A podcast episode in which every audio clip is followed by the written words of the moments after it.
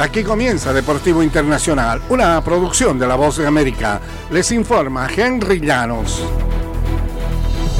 La estrella de los Yankees de Nueva York, Aaron Judge, ganó el lunes el premio Roberto Clemente de las grandes ligas por su filantropía, involucramiento con la comunidad y su labor social. Judge recibirá el reconocimiento previo al juego 3 de la Serie Mundial.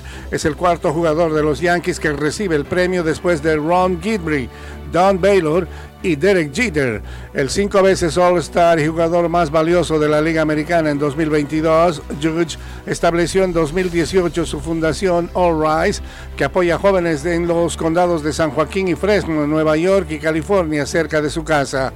Su fundación organizó campamentos de béisbol en ambos estados y ha otorgado subvenciones para apoyar a Bridge to College, las escuelas autónomas de autismo de la ciudad de Nueva York, la Tourette Association of America, el Instituto de Tecnología Ambiental Edward Melo y algunos otros. Lionel Messi ganó el balón de oro el lunes para extender su récord a 8 tras cumplir la gran ambición de su carrera, sacar campeón a su país de la Copa Mundial el año pasado en Qatar. El astro argentino añadió a su colección el único trofeo que se le había resistido en su colosal carrera y que fue un factor decisivo dentro de una discreta temporada para sus estándares con el Paris Saint-Germain. Messi de 36 años superó al delantero noruego Erling Haaland del Manchester City y al atacante francés Kylian Mbappé, su ex compañero del Paris Saint-Germain.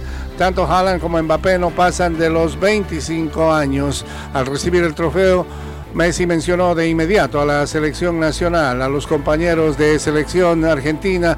Hoy puedo estar acá gracias a mis compañeros, dijo. Este es un regalo para todo el grupo, para toda la gente que juega conmigo, dijo.